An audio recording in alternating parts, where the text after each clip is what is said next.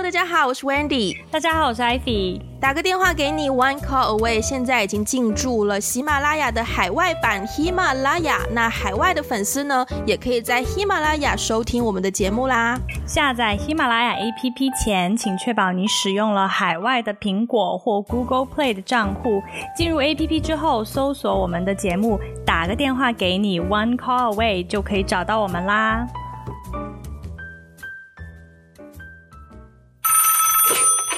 喂，Hello，Hi，Wendy，隔离的怎么样？我最近，我最近每天就是。讲电话的时间只有接电话，然后前台跟我说：“喂，小姐啊，你外卖已经到咗门口了，你可以开门出来攞。”或者就是就是翻译成中文，就是前台告诉我说：“小姐，你的外卖已经放在你房间门口，可以开门出来拿了。”要除了这一通电话，我就只能会一个好啊唔该，或者呢就是喂唔该，可唔可以攞两支水过来我间房啊？或者是喂唔该，可唔可以攞啲超级？全部都是跟前台的对话就对了，对，这是你全部的人际交往。全部都是跟 housekeeping 的电话，所以我现在能讲到话，非常的兴奋。嗯嗯嗯，而且而且今天今天不止我一个人，今天就更别说今天还多了一个人。对，对，Hello，Wendy 好，你好，终于见到你了，大哥，请受小弟一拜，大哥。所以这一位就是大家不困惑，这一位然后不困惑啊，对。困惑啊？谁说不困惑？大哥为什么大大哥为什么会叫大哥？请问一下。对，就是我要隆重介绍一下今天在我旁边的这位大哥。呃，他是我的研究生同学，对，我们是一起一起一起念研究生，而且我们原来在纽约的时候也做过半有半年嘛，嗯，的室友。对，然后呢，就是你你介意我告诉大家我为什么我们为什么叫你大哥吗？哦。啊，啊，没事，他不介意。我有一个其他的理由。没事没事，他不介意，因为我已经介绍过千百遍了。其实，就是我们第一天认识的时候，这个故事又要再重新讲一遍，好兴奋哦！每次讲我都很兴奋。就是我们第一天认识的时候呢，我跟一个同学吃完饭，然后在回学校的路上呢，就看到大哥在搬家，然后我们就很敏锐的捕捉到了，哎，这不是即将要跟我们成为的同学吗？于是我跟那位同学就很热心的上。去帮忙，就说：“哎，这位同学需不需要帮忙啊？怎么怎么样？”然后当时大哥是穿了一条呃，穿了穿了一条裙子。然后一双球鞋，其实是睡裙，对，穿了一双，对，穿了穿了一个睡裙，然后穿了一双球鞋，他自己拿了一个很大很大的箱子，然后我跟那个同学就很很很热心，想要去帮忙。结果我跟那个同学帮忙的时候呢，就是我要介绍一下这个背景，就是当时大哥要搬进去的那个 apartment，因为他住的那个地方就是楼梯很陡，你知道吗？非常陡，而且就是那种曼哈顿下城的那种楼，就是那种很那个楼道很挤，然后楼梯又。很老的一个对，很老的一个房子，嗯，所以呢，我就跟那个同学想说热心帮忙，比如说一个箱子两两三个人抬，这样抬上去，结果他那个箱子沉到就是 我大概就是抬了一格吧，就我我跟那个同学两个人哦，就是他的那个行李箱，我们大概就是花了很长时间，也就抬上了第一层楼的楼梯而已，还没有上楼，只是从只是从那个入门。抬了两层楼梯，抬抬了两格楼梯，oh、然后当时呢，大哥可能就觉得，哎，我们太弱不禁风了，就是我们太弱了，就想说，哎，没事没事没事，我来吧，然后就徒手扛起了大箱子，噔噔噔就爬上了。你用“扛”这个词就爬上去了，然后当时我当时很震惊，你知道吗？我当时就站在下面看着他离去的，就是英姿的英姿飒爽的背影，我就。啊，由衷的就就发出感感叹，就啊，大哥好 man 啊！大哥，我觉得咱是一路人呐、啊，大哥。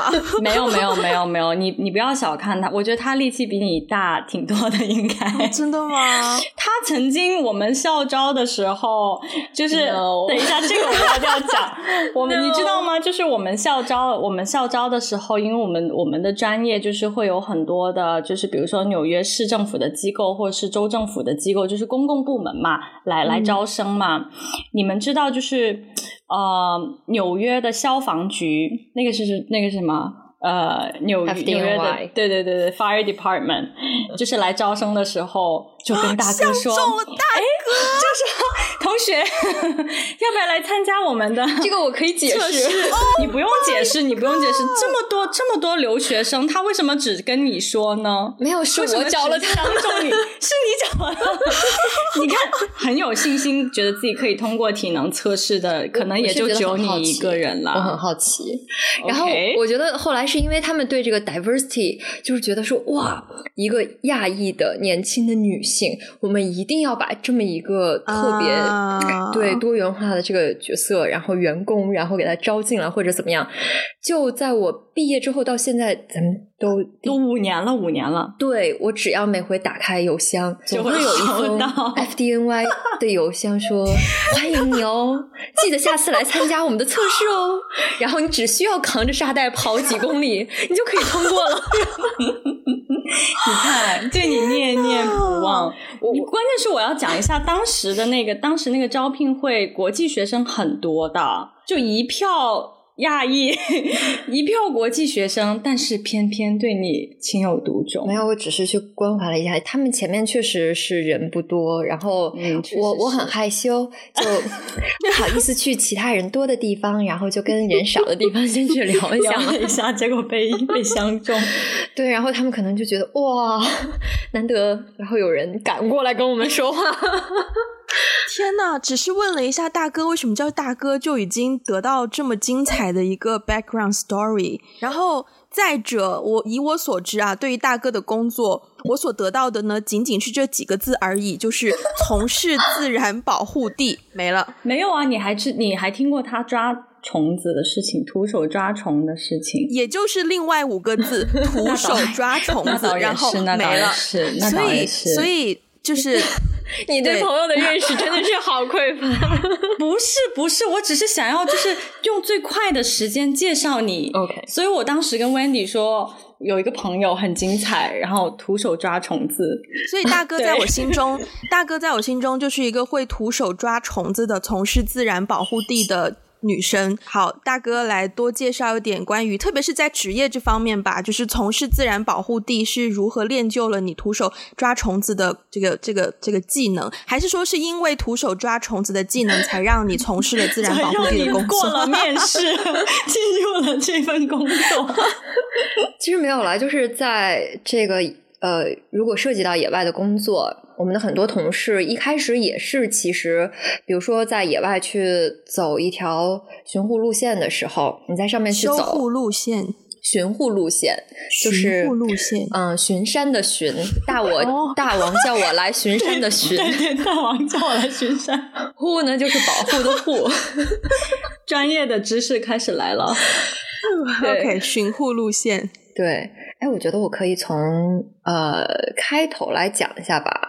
就是这个整体的这个，啊、它究竟是一个什么样的行业？好啊，首先啊你该不会要讲一个小时？我们的节目也就一个小时以内。呃、对，我要开始一个 lecture。请说，请说。对，其实就是因为跟艾菲是同学，然后我们都学的呢，就是在呃公益这个行业的，所以我。呃，在选择工作的时候呢，其实就是非常有倾向性的，会一直选择 NGO 啊、基金会这样性质的工工作单位。然后呢，嗯、这这呃，我现在在做的这份工作呢，其实当时也是呃，想要说更加好的去了解一下中国本土的 NGO 是在做什么。等一下，我想打断一下。嗯你你现在说话方式是怎么了？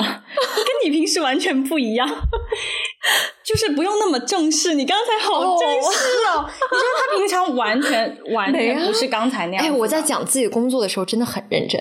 呃，可能可能这也是为什么会把别人给吓跑。好，我不了解工作中的你。好，你继续，请讲。然后你选择了 N NGO。对，嗯，哎，你你的工作性质其实现在也是。不算，你比较像是咨询哦。嗯、塑料姐妹，来继续继续。塑料姐妹，对对对。然后就是在做这份工作之前，我完全没有什么就是生物，或者是说环境保护、灵学，就任何背景都没有。你应该是知道的。我原来就是学经济出身，然后后来去读了一个说我想做 NGO 的这个专业。但是你小时候不是经常爬树啊，嗯、又是游泳健将啊之类？你在我心目中就是一个，我也就是只是在我是城市长大的啦。然后，但是我是在那个游泳也是在游泳馆里头。然后爬树其实也也没有吧，什么时候去爬树了？但是就是呃，小时候你要说小时候，可能在老家的时候，我记得印象比较深刻的一件事儿，就是我爸带着我出去玩儿，然后老家那种都是放羊的地方，然后羊群经过的地方，就是地上都是呃一堆黑色的颗粒。我在以一个五岁的角度去讲这个事情，对颗粒，你踩上去很可以，很可以。没有，我就看那堆黑色的颗粒，我就觉得长得真完美，这么多，然后 谁做的呀？谁捏的？是 对，谁捏的呀？哎呀，真的是抓了一把爱不释手。然后我爸也并没有拦下我，我记得就是如获至宝的把它塞到了兜里，然后就觉得还要回去给各种人要看一下 炫耀。对，就是这件事情，就是嗯，让我觉得反正我们家人可能也不是特别，就是说遇到。嗯，户外的一些东西，他就会跟你递反馈是脏，把它扔掉，然后这种的。所以说，我就见什么也碰什么。虽然说是可能我跟你一样都是在城市长大的，呃，当然了，您是大城市，真真想把你拍死的这句话，就是。哎，咱们原来上哦，咱们原来是在讲这份，不 是，咱们是咱们等一下，两位两，我看两位特别嗨，然后我跟你中间总是有些信信号组呢，我特别着急，就是我记得一开始咱们是在聊这个工作是干啥的。对，其实保护地这个事情，嗯，大家都觉得太远了，就是在大山里嘛。然后也不在自己，嗯、呃，比如说周边的一些公园啊什么。通常我们的保护区去到的话，也需要开车，最起码也要开两个小时，甚至三到五个小时。就是从一个主要的城市再出发到那个山里。然后在那个山里的话，其实呃，整个里边的你就可以去想象它的林子啊，然后林子下面会有各种各样的动物啊。然后河流啊，嗯、河流里头的鱼啊、蛙呀，就是所有的这个生活在那个大山里头，或者是说那片湿地里头，整体的那个环境，呃，嗯、我们都是要去保护它的。然后这个怎么保护呢？就是其实呃，大家可以想象。在脑海里头想象一片地图，然后地图它总是有边界的吧？我们会把那个就是在这片区域里头，它生物多样性比较高的地方，然后就把它圈起来，就说那这片地方我们一定要保护好，限制人们进去去砍伐、去盗猎，就是不让大家过多的人为干扰的行动在里边，就是把动物就是这个捕食啊，就是是是呃。捕猎呀，然后给它吃掉啊，然后或者是说把山里都 给它吃掉的时候，你为什么看了一下我？广东人嘛，没办法，必须得看一眼广东人。嗯，你懂。然后呃，对，就是要限制这些活动。就是举一个最简单的例子，就是当你过多的人去走到动物原来在活动的范围里头的时候。动物它就会，它很敏感的。在野外的动物其实跟动物园里头见到的一点都不一样。就是动物园里头的，其实有一些动物园它处理的不是很好，它的那个空间也比较局限。人们以为就是见到动物的时候，它会呃过来蹭到玻璃上啊，对你表示那种亲近，或者是说跟你很友好的那种。其实，在野外完全不是那种状态。就是野外的动物，它要自己去生存啊，它其实对任何响动都特别特别的呃机敏敏感。所以说，就是当人进入到他们那个活动区域内，就说你光走，然后都别说生火做饭，或者是说拿个猎枪，喵喵喵在那儿打了，就是你可能你都没有见到他，他已经开始就觉得哦，这块区域开始有人类在这儿活动了。嗯、我为了保护自己，我可能就撤。当最后人类的活动越来越大，把他们的那块就是大家想再想那块地图，就是把他们都挤的挤到一个角落里头，或者。者是说挤到他们压根儿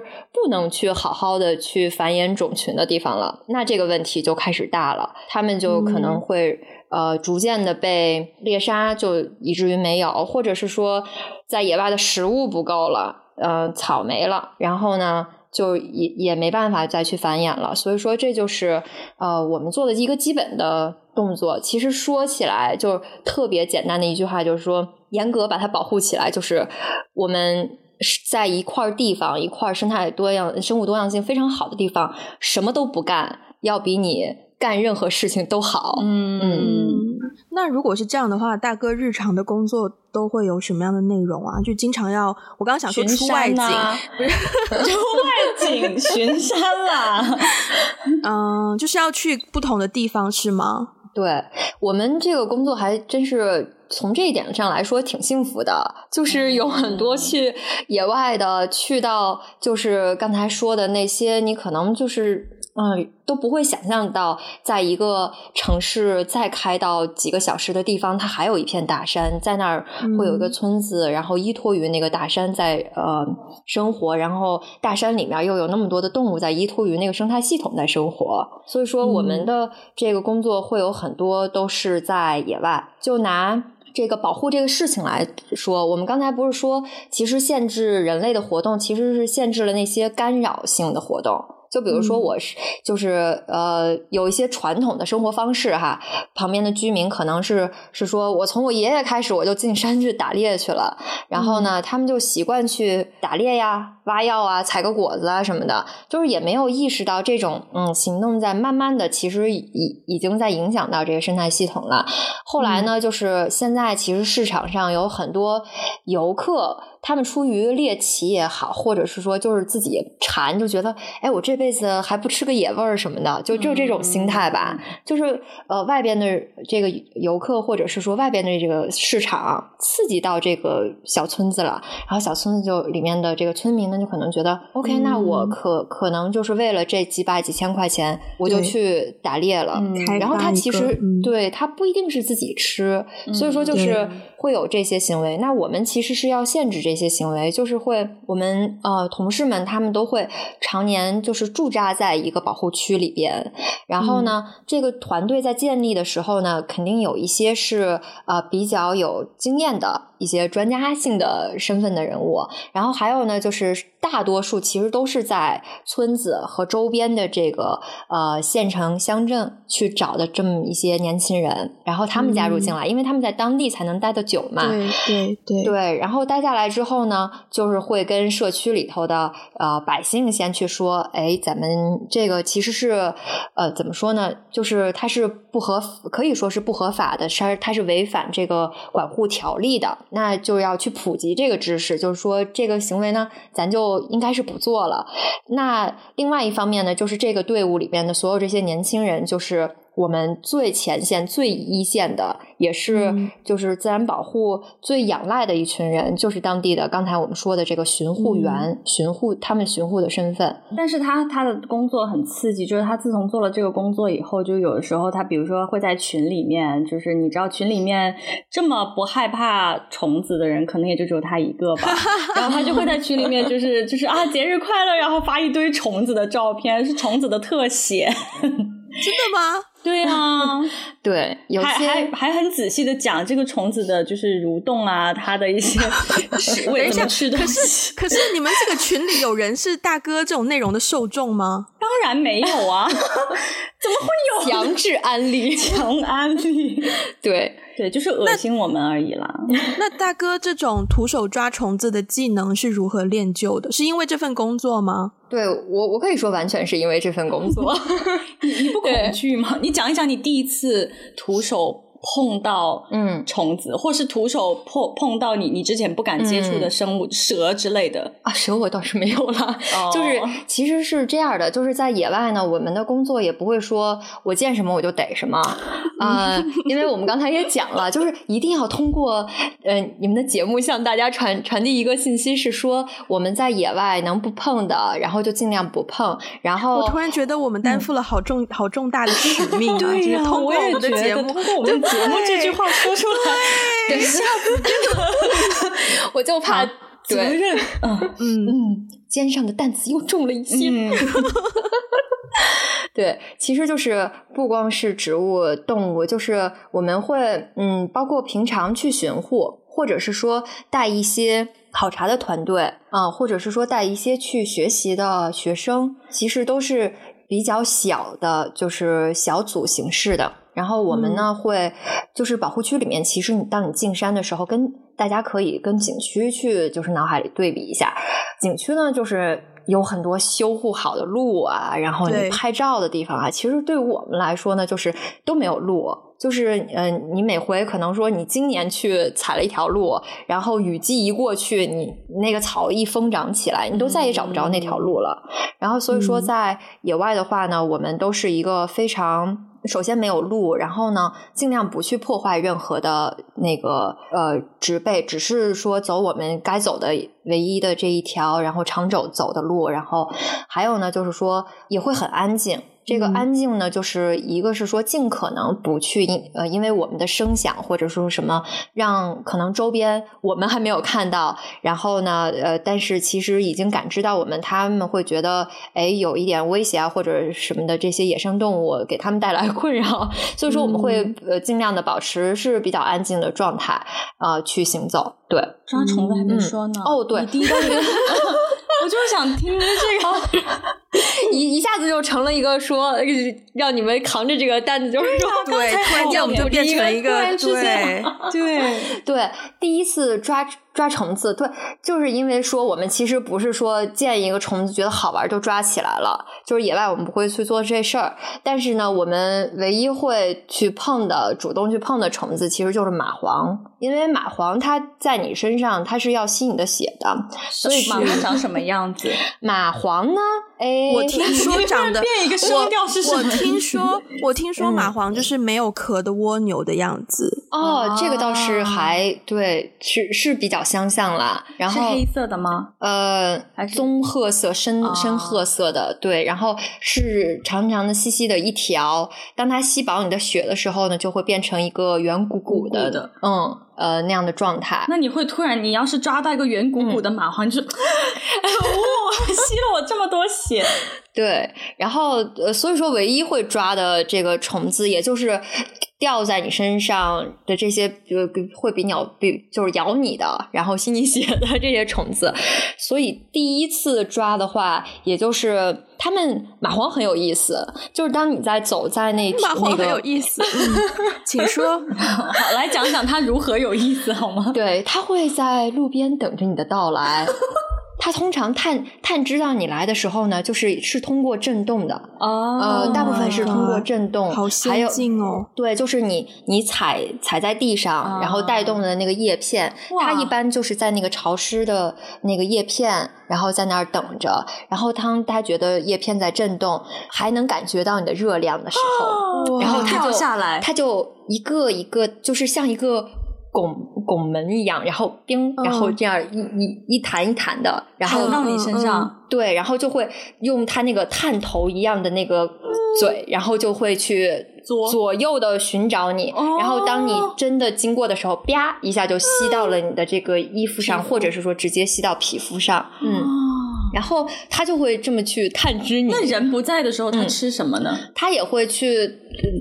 去去到其他动物身上吧。哦，总之总之吃血就对了。对对对，会吸血。嗯，OK，我现在觉得我身上哪个部位痒痒都会 就是下意识。当然，酒店里面不可能有蚂蟥了，对，不可能。但是它也很有，就是还没说到它，你还没说到它有趣的地方。它很体贴的，就是它在咬你的时候，来来，你讲讲。对，它在咬你的时候，它会先给你打麻药。哇就是，这就是为什么你通常在发现一个蚂蟥的时候，要不是它刚到你的皮肤上，它还是那只瘦弱的小虫子，要不然就是已经是吸满了血，就饱饱的。对，因为他给你打了那个相当于打一个麻药，你完全感觉不到他在吸你的血。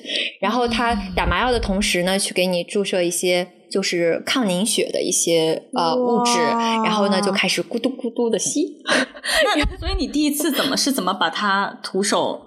对，其实它呃，它会因为刚才介绍嘛，就是你会经过那个你走的那个叶片上，它探知到你。大部分我们发现它的时候呢，就是在脚踝的位置，嗯，对，然后也会从脚踝那儿咬，因为那儿的皮肤最最薄。嗯，我们其实会做很多防护了啊，我们会穿比较厚的袜子，然后把整个那个脚踝脚踝裤子都包严实。嗯，然后呢，还有其实。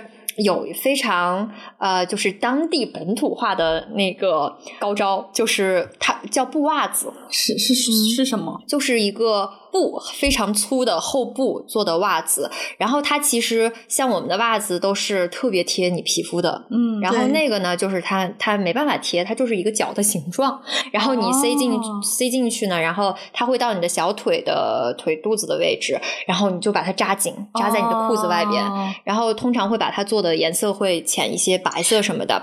当有这种有点像有点像古人的 那个布鞋上面那一节，有有有有有有，对，像那个。嗯然后我第一次穿那个的时候，就是首先你会觉得很有安全感，就是 呃你会很容易发现它，然后它那么厚，哦、它平常它通常不会吸吸，就是切切开你的皮肤的，就是它钻不进去了。嗯、但是就是会非常难受，因为它不包你的脚，你的鞋的话，你把它硬塞进去的话，它就在堆在你的脚脚那。嗯，但是它是现在目前为止是很有效的一个办法。嗯，你要是说呃有有一些，就是我们也会给大家去准。备一些像那个滑雪的那种雪套啊什么的，嗯嗯、但是你没有办法去把鞋子和那个雪套之间的那个缝隙给就是弥合掉，嗯，它还是会狡猾的钻进去。嗯、对，所以说就是呃，这个是一个很好的办法啦。所以我也特别就是觉得，就是常年去做巡护的巡护员，他们其实就是会呃，就就是这样包着那个厚袜子去走路。我突然觉得我们变成了一个科教频道。嗯、我也觉得，刚才刚才听完全我们两个就是 O 塞嘴，就是完全哇，对，一路都在哇，而且而且因为我现在能看到大哥嘛，就听大哥在描述。虽然我们刚刚只是问了一下第一次抓蚂蟥的经验，但是大哥就给我们介绍了非常多关于蚂蟥这个物种，它有多么的可爱，多么的贴心。虽然它是明明就是一种吸血吸人血的。对啊，吸血虫。对，但是我看到满满的爱意耶，就是大哥的眼中。所以，所以，所以你你你你徒手摸到蚂蟥的时候，嗯、你也对它有一些爱意，然后再把它弹走。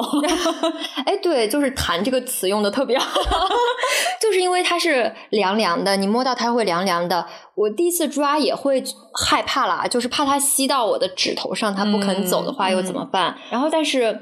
呃，我为什么会这么跟大家去讲？就是因为我的同事他他们也教给了我好多，就比如说你的脚踝处是很薄的皮肤，它会可能会比较快的，就是吸开始吸血。但是指头，你把它放到指头上，它就会变得很笨拙，因为你呃，我们的指头的皮肤其实常年对有茧啊什么的，嗯、虽然大家感知不到，但是它很难很难去开始吸血，所以说它会很纠结在你的指头上，所以你就不需要纠结的样子是什么样的？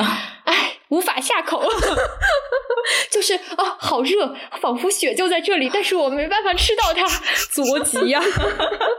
对，然后所以说你就会比较嗯，就是淡定的对，然后把它就是直接揪下来，然后。嘟嘟嘟，像 像捏鼻涕一样。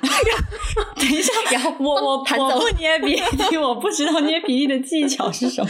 那除了蚂蟥之外，日常的虫子，所以大哥是什么虫子都不怕咯？蟑螂啊，飞蛾啊。哦，其实我对蟑螂还是会介意，还是会介意是吗？还是一个正常人嘛。哎呦喂！我刚想说，我厨房里有几只，有个小盒子。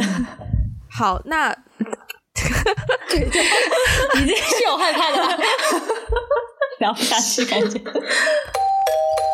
就是你刚才说，我可能在介绍这些的时候都充满了爱意，或者是说把它倾向于去把所有的这些呃，就是没有那么危险的，只是大家觉得有的时候会觉得恶心或者不了解呃带来的那种恐惧，我我会试图去尽量把它去给打消掉，是因为我们一方面做这个自然保护嘛，另一方面我们在做自然教育，然后就是自然教育的主要目的其实就是为了让大众更了解我们的工作，然后。后呢，让像艾菲这样的孩子，他能够我我是一个 disabled 的什么孩子？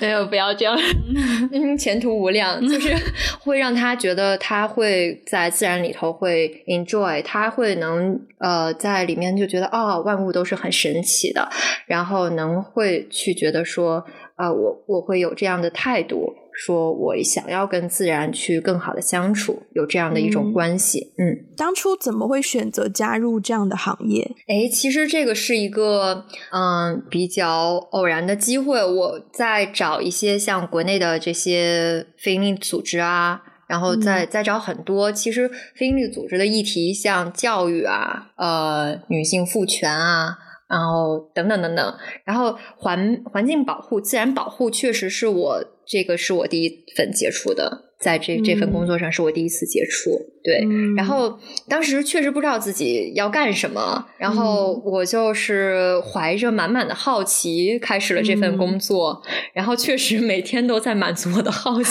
心，就是我我也是从不认识不认识马黄，然后到跟他很熟。对，然后可以跟大家来介绍他。嗯，对。那这份行业是我就是比较直接的问，嗯，这份行业赚得多吗？就肯定，嗯，首先公益组织好像跟就是公益组织本来就比较少一点，对，对，就就少一些。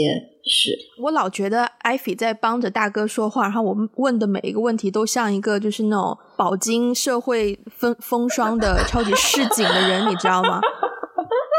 嗯，那好，既然是一份就是赚的钱就是比较一般的工作，当初就是选择这份工作之后，呃，可能长辈啊或者是身边的人会不会对你的选择有一些什么样的看法？我觉得我这些问题问的很套路，嗯、但是我觉得还是要问，因为 就是我我我的我的利益是在说，可能会有一些呃，在考虑选择一些比较不寻常的工作的听众，但是他们可能在下决心，或者是呃，可能刚踏入这个行业之后，已经得到了一些与他当初设想不太一样的反馈，所以嗯。嗯，想要知道一下，就大哥是不是有经历过类似的这种情况？就是我其实还好，就是我爸我妈对我做事情都是比较放权或者是说放养的一个状态，嗯、然后我只要决定了就好。当然他们会觉得，呃，首先就会觉得，呃，一份稳定的，就是在他们那个年代觉得铁饭碗。比如说，像在政府里，嗯、或者说在学校里，嗯，会觉得是非常非常啊，我的孩子未来肯定是有着落的，我们不需要再为他担心了。然后他、嗯、他们会会是这样去想的，但是也没有就是说阻拦，因为我说，哎，我可能想去尝试一下这这份工作，然后那其实是很顺利的就开始了，嗯。所以他们现在还对你要回去找一个铁饭碗这个选择抱有一丝幻想吗？嗯，没有，就放弃。对，可是对啊，可是我觉得从家长的角度，如果如果你也能够就是像刚刚你对我们描述马黄那样满怀着爱意，向你的父母描述你在这份工作中获得的东西，我觉得做父母的看到。就是儿女在自己的工作当中得到这么多收获，然后又这么开心，应该也是就是 更欣慰吧？我觉得。对，我一般会跟他们说，呃，强制灌输给他们说，你，呃，我开心很重要。然后他对他们就会也说，OK，那 OK，就是因为呃，这份工作其实要说在北京去说有啊。强的很很多的积蓄啊，或者是物质，嗯、要要有一个好的物质基础是比较难的。嗯、对，其实是很难的。就但是 我想说的是，哪一份工作在北京有一个好的物质基础是很容易的。对对对，所以说就是都很难。当时开始的时候会，现在想想是蛮任性的了。因为我相当于虽然是都是公益组织的工作，但是话题完全不同。我身边的同事，嗯、他们可能更多的其实是，呃，在本科、在研究生，甚至是博士，他们就是研究动物的，研究这个各种生态的。嗯、对，嗯、所以说，呃，他们是有更多的这些专业的知识的积累，然后。呃，可能这个发力啊什么的会比我找的更准一些。然后我当时去开始的时候，确实，呃，如果说是从纯理智的角度去想，那我可能就确实还不会轻易的去开始这份工作。但是好在你后来选择了这份工作，对，就是还蛮开心的。话说，艾菲，你为什么会认识一个就是跟你对自然态度这么不一样的朋友？这个问题 本身有问题，你不觉得这个问题带着满满的好 不是好奇与困惑吗？因为这个问题带着满满的 judgment。有有，我承认有，因为 不是因为呃，你说你说不是这个问题，这个问题之所以有问题，是因为。我是先跟大哥成为了好朋友之后，他才入的行，他才入的行，而不是说我是先认识了一个非常非常就是 hardcore 的，比如说我如果我现在在没有你的介绍下认识一个你的同事，嗯，这种可能会比较难。但是我觉得现在也不会，就是现在的话，我会很好奇，就是他们的工作，然后我也会很好奇了解他们的工作。但是比如说，如果要我跟他一起体验的话，我可能就是先对打扰了这样子，你知道是这样。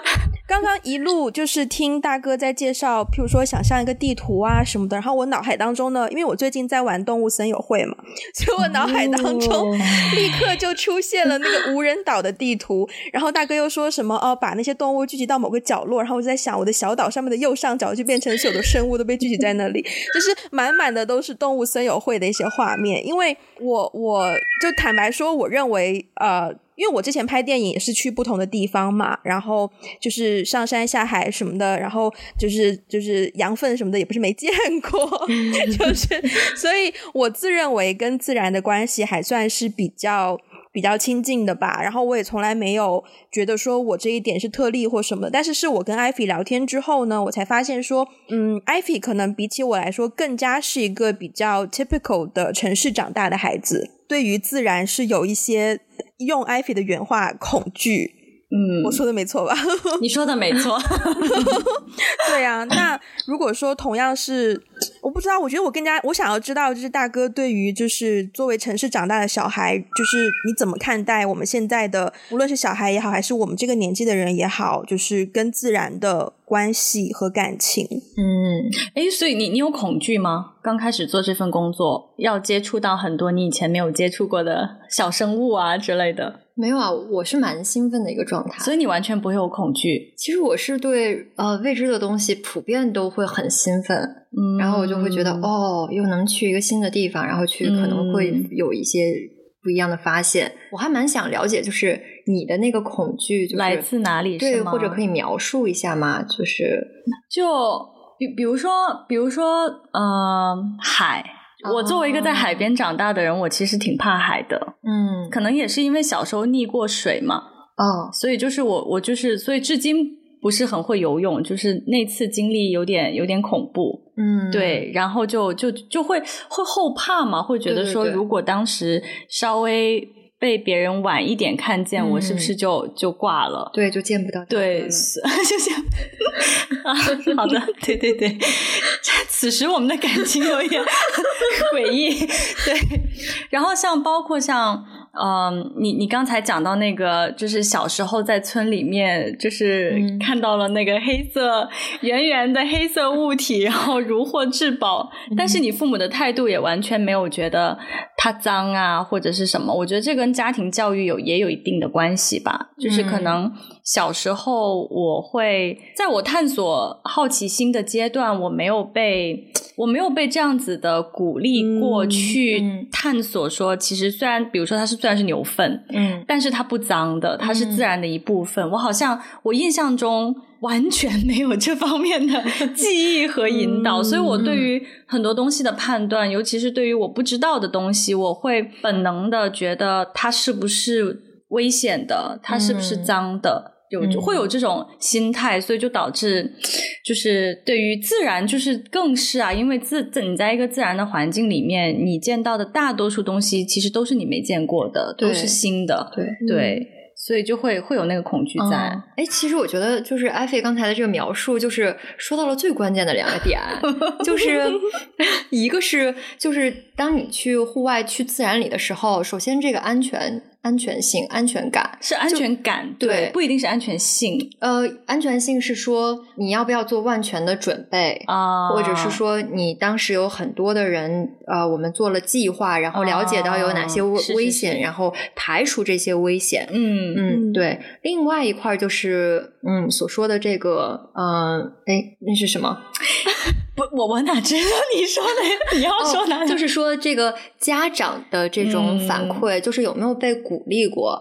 其实我呃也是因为这份工作，就有不少的孩子，他们会跟着自己的家长去到保护区去。嗯啊、呃，我确实会看到。不同的家庭，他们可能这个态度是不一样的。嗯，有的孩子呢，嗯、就是他们是在自然里头可以去做啊、呃、任何事情。当然，我这个只是说去呃踩泥巴呀，然后 踩到水里面呀，就是他任何的这些反应，嗯、其实他们的家长都不会有一些啊。呃一下子过激的反应，嗯，然后有一些呢就会很明显，比如说孩子自己都还没有说我鞋子脏了，或者是说怎么了，然后妈妈或者爸爸就说：“嗯、哎呀，哎呀，弄脏了。”然后怎么样？嗯、然后这个你可以看到小孩会突然间就觉得，哦，那这个是不对的一件事情，可能，嗯、或者是说有一个虫子正在那儿爬，呃，都是很有，我觉得大家其实，嗯、呃，小尤其是小孩子来讲。第一反应都是很好奇，去冲上去去说，我想要看看。嗯，但是有的就会被妈妈用同样的那个语言，或者被爸爸拽住说，嗯、不要过去，不要过去。然后那个会觉得啊，虫子很可怕什么的，他们就会又会有一个反馈，就说哦，原来这个我就好保持距离就好了。嗯、对，这个确实是有过观有观察到是这样。嗯嗯，我不知道会不会在大哥的工作当中有接触到就比较多的人。对于自然的一些嗯反应是什么样？就是我会觉得，其实现在在城市里面，很多人还是宣扬，就是还是渴望自然的。你比如说，常常你买楼，你都去去去酒店，你也要你也要看是个海景房还是什么市景房。然后你买个楼，你也追求说什么啊、呃，后面就有什么天然氧吧，什么什么，就是围绕着山河湖海什么的。嗯、就我感觉，城市人还是在追求要。亲近自然的，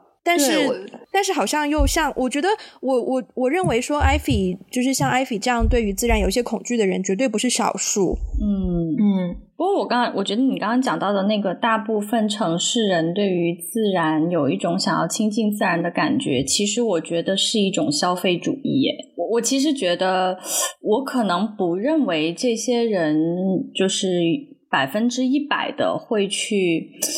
嗯，真的说想要去去亲近自然，但是我觉得可能大家对于亲近自然的定义有一些不同哈。嗯、我为什么会觉得他们有在消费，是因为他们对于自然的那种，只是说我在放假的时候我需要有一个美景，所以我花钱来买这个美景，嗯、然后来愉悦我自己。但是它并不是说，呃，我我要回馈给自然什么，就是馈赠自然什么。我觉得这是，我觉得还是有一些，还是有一些差别的。嗯，就是我觉得对我我的我的我的观点是说，我觉得感觉好像很多的人他只是说把自然当成一个商品，他想要去花钱去买到一种愉悦的体验，去消费自然。但是我觉得真正说，如果想要去亲近自然的人，他可能会想要做更多去保护自然，或者是去回馈自然。啊，我觉得特别是在。因为我前段时间刚回了一趟老家嘛，然后我老家就是在甘肃，在兰州。然后呢，我不知道大哥知不知道有一种树叫做槐花，槐槐树，然后它会生槐花。嗯、然后前段时间刚好是槐花的季节，槐花的话在兰州就是会，首先很多院子里会种，然后很多路上也会种。然后那个花呢是可以吃的，炒鸡蛋。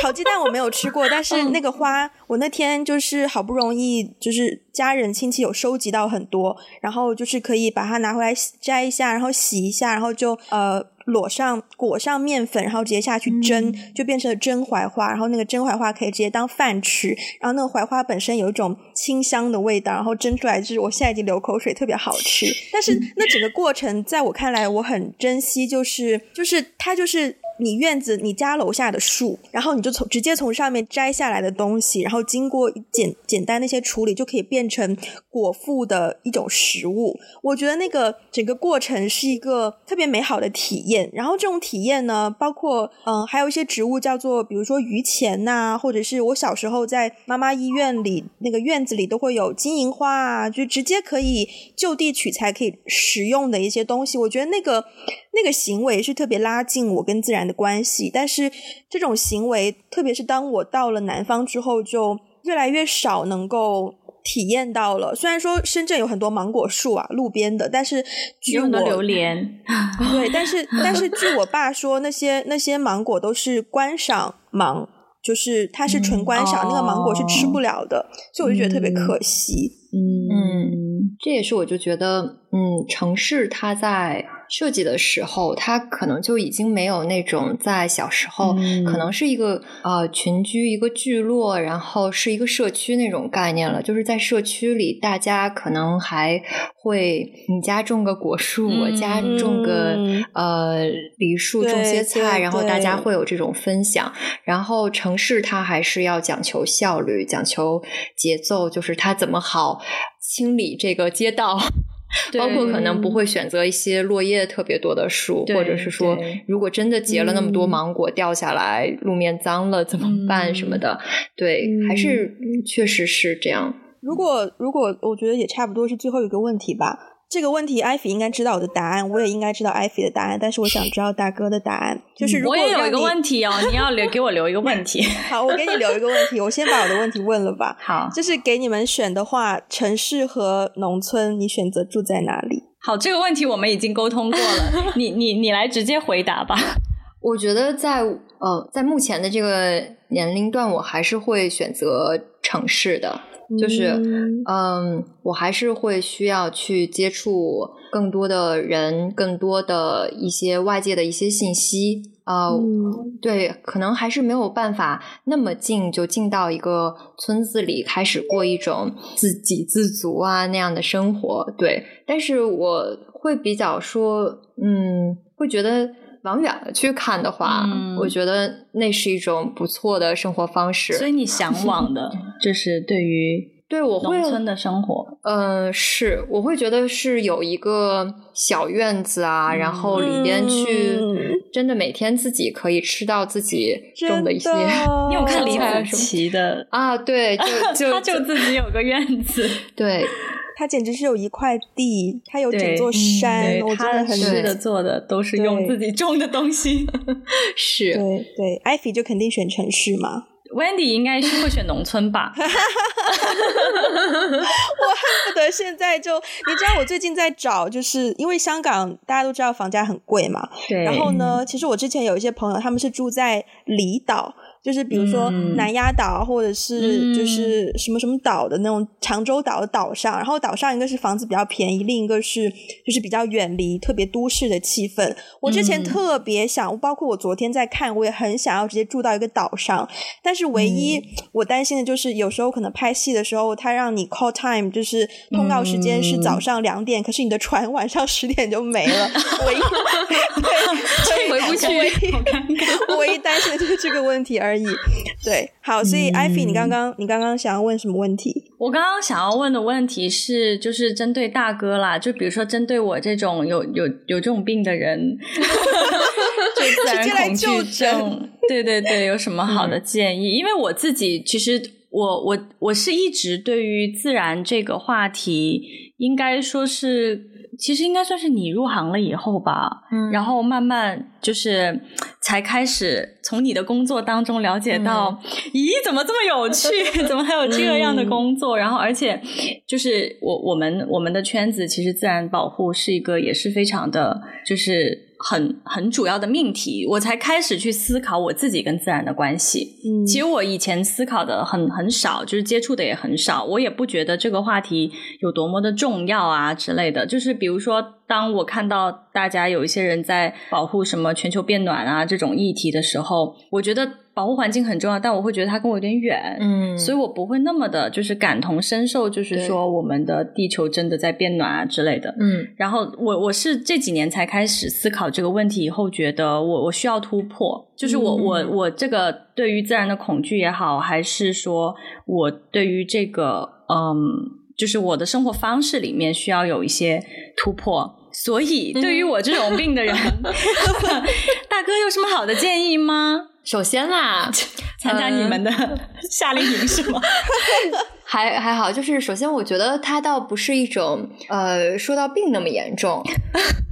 其实在，在谢谢你的认可哈，它是怎么说，在城市化进程中，它必然的一步，就是当你在生活，呃，你从小生活环境就是在城市里的时候，呃，就会是这么一种心态，或者是说就需要去突破一下。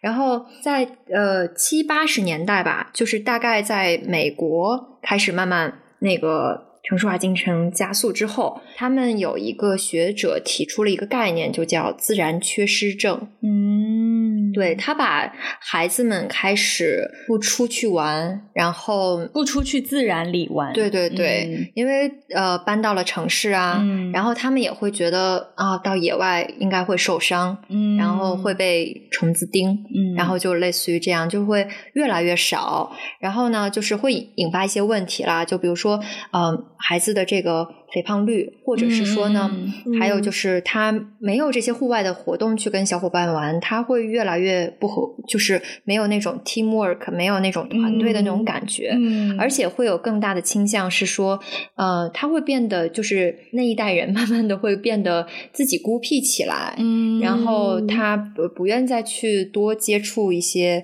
其他人在户户外，然后大家一起做这种活动，嗯、然后当他有自己心里的一些呃。积压的一些情绪的时候，他会容易没有一个宣泄的口子。嗯，就比如说，呃，你如果说在遇到一些事情的时候，你会觉得啊，心情不爽，我去公园里头去走一圈，我去呼吸呼吸新鲜空气，可能就不会有那么大的压力在。但是，我们如果是说一直都是在一个呃这样的环境，就是城市环境生长起来的话，可能就会忘了这是一个选择。所以说，嗯、如果要解决这个问题呢，我觉得倒是呃，其实会。比较快的，就是我接触过的小朋友们，然后他们就是 有一些确实，当他们在第一二天在保护地的时候，都是那种尖叫着经过的，就是 见什么都要尖叫，然后、就是、你要保护我这个小朋友哦，对，就会就会觉得这也不行，那也不行，碰了水不行，碰了泥不行，看到虫子也不行，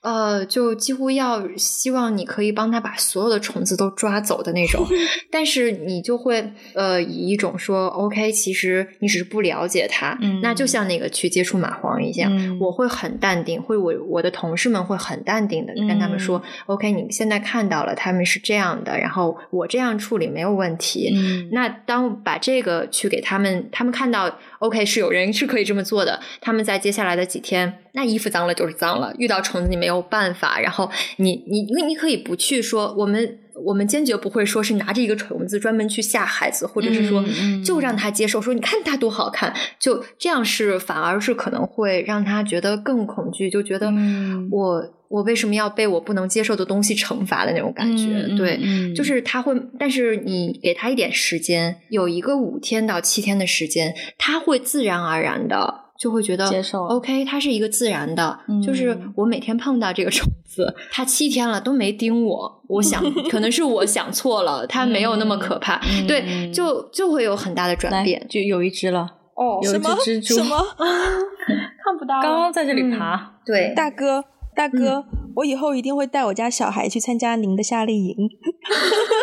不是，你先找到一个另一半，这个进程你不要不要不要跳级啊！我觉得，我觉得我已经我已经为我未来的小孩设计了非常多的人生规划，要参加大哥的夏令营，然后他有非常多电影要看，你知道吗？要生活在一个岛上，我我已经十点坐船回家。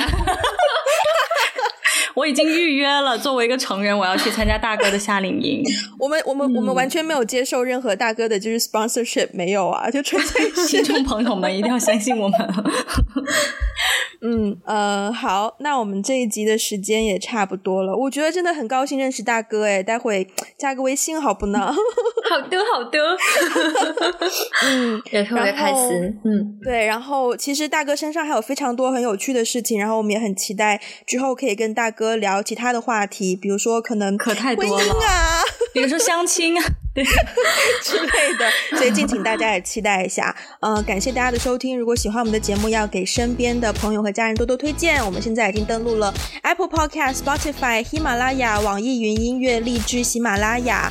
等等的各大 podcast 平台。另外呢，最近我们也开通了一个是 Patreon 的这个网站和一个叫做爱发电的网站，就是等于是开通了我们另外一个方便大家打方便大家打赏的平台。所以如果希望给予我们更多支持的话呢，可以登录这两个网站，链接呢我们都会放在我们的微博、还有我们的 Instagram 以及我们的 YouTube 上面。